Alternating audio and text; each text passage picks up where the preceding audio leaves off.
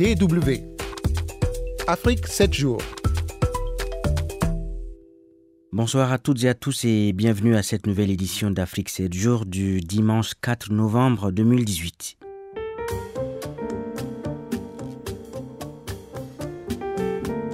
Au cours de cette émission, Kosivit Yassou va nous présenter la revue de presse des journaux allemands, l'Afropresse.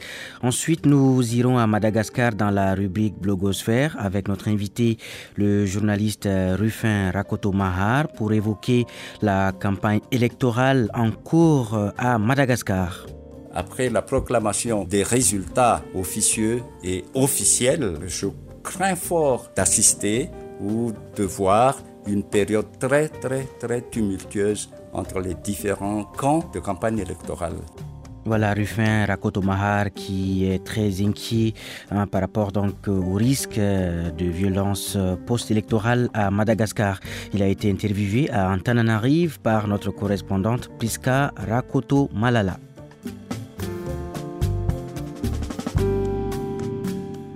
Et nous ouvrons donc ce magazine par la rétrospective, hein, par la rétrospective des principaux sujets qui ont marqué l'actualité africaine euh, cette semaine. Le président du Sénégal, Macky Sall, a participé mardi à Berlin, la capitale fédérale de l'Allemagne, à une conférence sur l'investissement en Afrique, une rencontre au cours de laquelle Berlin a annoncé vouloir soutenir un milliard euh, d'euros d'investissement en Afrique. Et le président sénégalais Macky Sall a rappelé les besoins de son pays et a affirmé également que les projets d'investissement ne profiteront pas qu'aux grands groupes internationaux, mais aussi aux entreprises locales. On écoute Macky Sall. Le Sénégal est un pays aujourd'hui ouvert à tout investissement étranger nous sommes de plus en plus aussi présents en Allemagne. Et je m'en réjouis parce que l'Allemagne a des avantages comparatifs très importants, une industrie petite et moyenne entreprise très dynamique, mais aussi une qualité dans, les services. Bien sûr, nous avions la barrière linguistique, mais elle est en train de, de, de s'effacer au profit des contacts noués dans les deux sens. J'invite les entreprises allemandes à venir au Sénégal, qui est un pays ouvert et aussi qui est en pleine croissance économique. Voilà le président sénégalais Macky Sall, interviewé à Berlin par notre envoyé spécial Fréjus Kenom.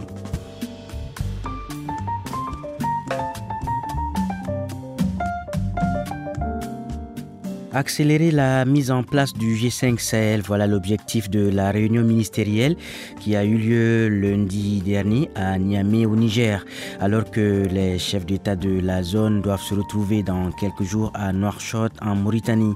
Maman Sambo Sidikou est le secrétaire permanent du G5 Sahel. Ça vient moins vite qu'on avait, souhaité après les grandes annonces de Bruxelles. Mais nous savons que les Saoudiens ont donné 100 millions d'euros. Il y a eu des accords de signés pour l'approvisionnement en équipement que nous sommes en train de recevoir progressivement. Nous savons que nos amis du Rwanda ont donné un million de dollars, que l'UEMOA, notre organisation commune, nous a fait don, de 762 000 euros, que la CEDEA vient de me demander le numéro de notre compte pour aussi nous, nous, nous, nous fournir une aide, etc. Nous continuons ce soutien. N'oubliez pas aussi les soutiens euh, individualisés qui ne sont pas euh, comptabilisés dans ce qui avait été annoncé. Par exemple, les États-Unis d'Amérique viennent de monter leur contribution de 60 millions à 105 millions de dollars aux cinq pays, mais ils le font de façon bilatérale. Et c'est autant, autant de gagner. Mais il faut poursuivre cette œuvre. Il faut approfondir. C'est pour ça qu'il y a une offensive diplomatique. Moi, je l'ai conduite. Mais moi, euh, c'est juste le secrétaire permanent. Mais tous nos ministres des Affaires étrangères, partout où ils vont, font ce travail. Le président Negessis récemment était à New York. Il a rencontré tout ce qu'il faut rencontrer à New York, le secrétaire d'État américain, rencontrer également le président de la Banque islamique de développement, etc., pour pousser à cela. Donc soyons patients, c'est une œuvre de longue haleine, mais il y a urgence, c'est évident. Le transfert du PCIAT à Bamako va leur permettre d'accélérer aussi. Et les chefs d'État ont donné des instructions précises. Nous devons commencer les opérations après la saison des pluies. C'est cela qu'il faut retenir. Au Tchad, l'artiste, musicien et rappeur N2A a été relaxé mardi matin. Il avait été arrêté lundi après une perquisition conduite à son domicile juste avant le concert de lancement de son nouvel album, un concert prévu le 31 octobre à N'Djamena. Les autorités reprochent à l'artiste d'inciter la population tchadienne à la haine. Alfred Ngeita, alias N2A, juste après sa libération. Je suis vraiment ému par rapport au soutien de mes frères artistes, toute la population tchadienne, mes frères de la diaspora par rapport à son soutien. Je suis euh, libre de mes déplacements pour propulser la voix de cette population qui souffre et qui passe inaperçue aux yeux de nos dirigeants. Je pense que c'est maintenant le combat va se lancer. Voilà Alfred Ngeita alias N2A avec Blaise Daruston en Jamena. On marque une courte pause avant de retrouver Kosivitiasu pour la Presse, la revue de presse des journaux allemands.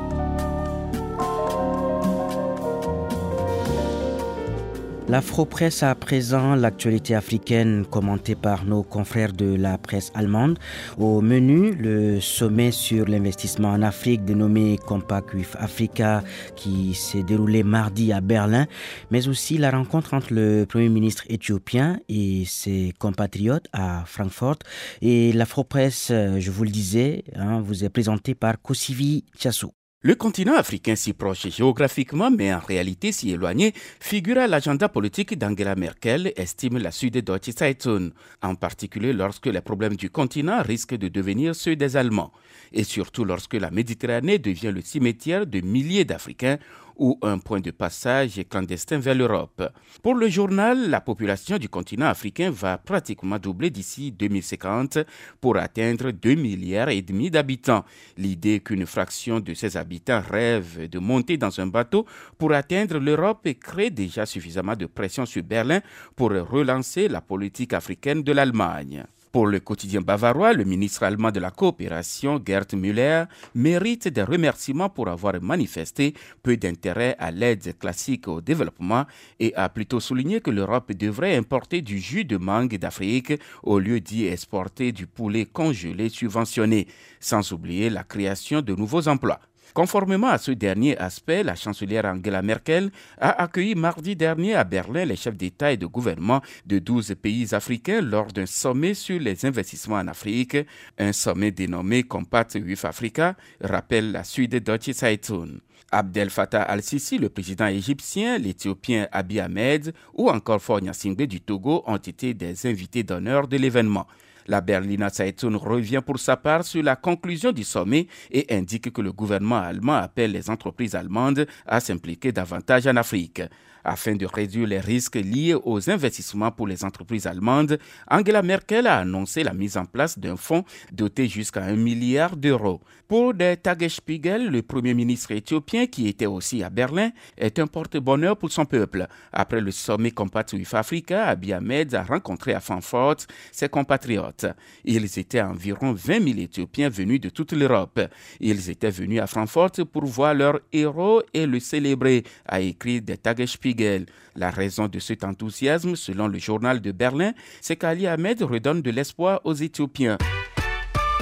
Blogosphère. Le premier tour de l'élection présidentielle aura lieu le 7 novembre prochain à Madagascar.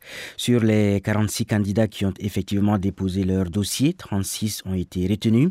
Le président sortant est candidat à sa propre succession, Marc Ravalomanan, président de 2002 à 2009, et André Radjoel, hein, qui lui avait succédé de 2009 à 2014 pour une période de transition. Alors, euh, quelle est l'ambiance qui prévaut dans le pays en cette période électorale. Notre correspondante à Antananarive, Priska Rakoto Malala, s'est entretenue avec euh, le journaliste Rufin Rakoto Mahar. La situation est quelque peu morose en, ce moment, dans la mesure où durant toute la campagne, on a observé une campagne à deux vitesses. Il n'y a que quatre ou cinq candidats euh, qui s'élèvent du lot et mener à bien leur campagne euh, électorale, tandis que les autres, c'est-à-dire 26 euh, candidats ou même un peu plus, ont cessé de faire campagne. Pourquoi? Pour la simple raison que la liste électorale n'était pas parfaite et ils veulent encore réouvrir la liste électorale, la révision de cette liste électorale. Autrement dit, ils demandent, sans le dire, c'est sous-entendu, un report de quelques mois ou quelques jours du jour du scrutin. Madagascar a sa propre loi électorale aussi, mais est-ce que c'est pas enfreindre et justement à dix jours près quand même euh, de la date où on va aux urnes? Effectivement, et pour moi, euh, j'adhère la cause qu'on ne peut plus revenir en arrière, quel que soit l'état de cette liste électorale, parfaite ou imparfaite, on ne peut plus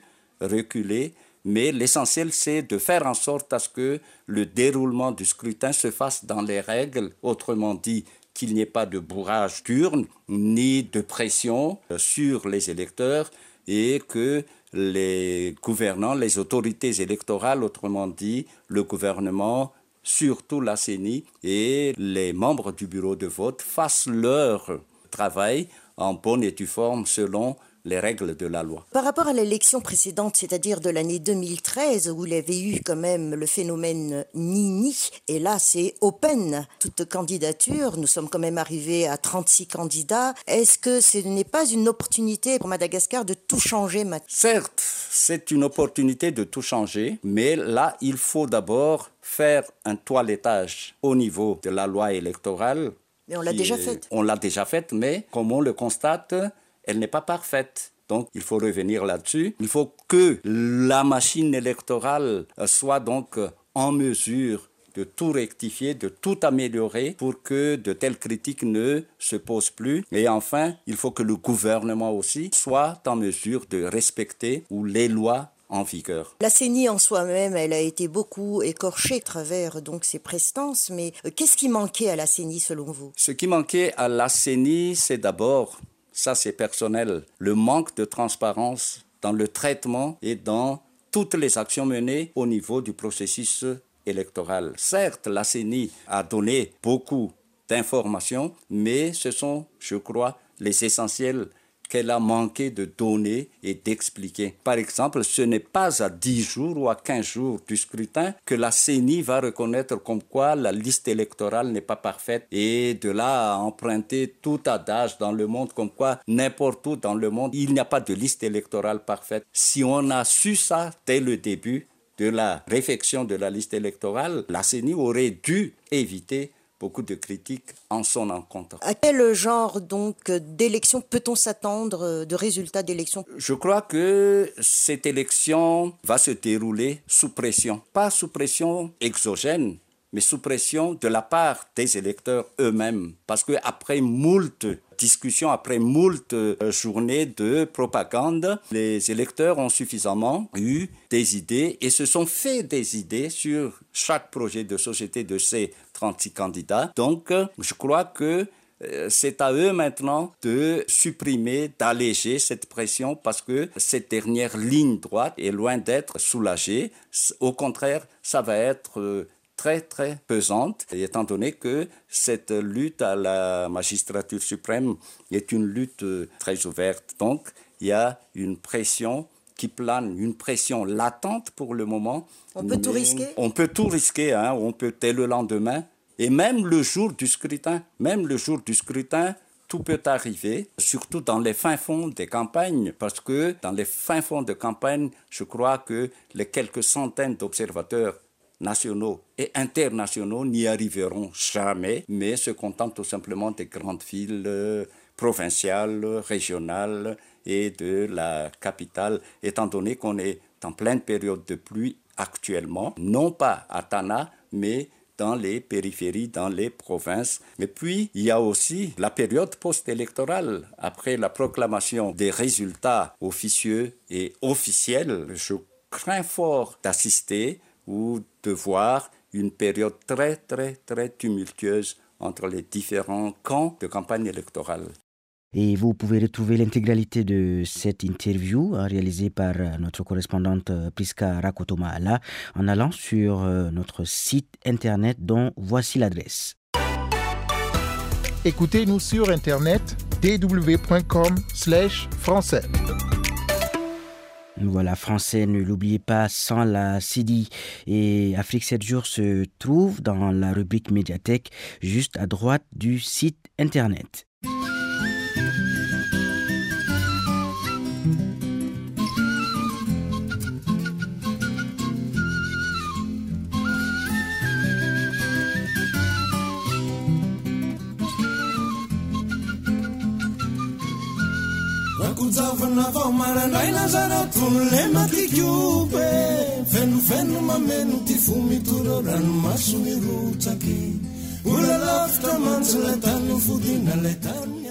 C'est bientôt la fin d'Afrique 7 jours et je vais vous laisser méditer sur ce proverbe malgache. Le chagrin est comme le riz dans le grenier. Chaque jour, il diminue. Le chagrin est comme le riz dans le grenier. Chaque jour, il diminue. Eric Topona à la présentation. Je vous retrouve euh, la semaine prochaine et ce sera toujours avec le même plaisir.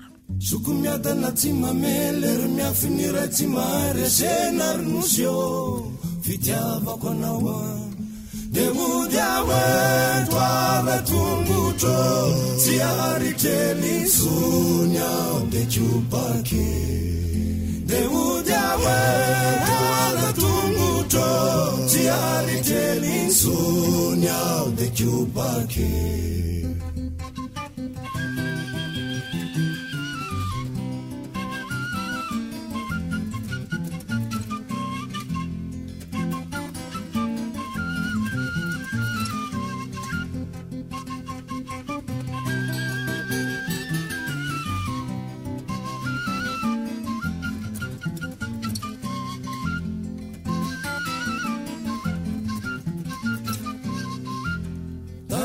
osaosa miloko embonembona tampona karatre vezivezy tsy mety mitombona reny aiala salavity sasa miefiniralavo tinarinao tsisy vovoka taoko ilalao taratandrosaosa miloko embonembona tampona karatre vezivezy tsy mety mitombona reny aiala salavity sasa miefiniralavo tinarinao tsisy vovoka taoko ilalao golongolo ao anatikao lavikavana ty mora mankalao arinao a falavitranao a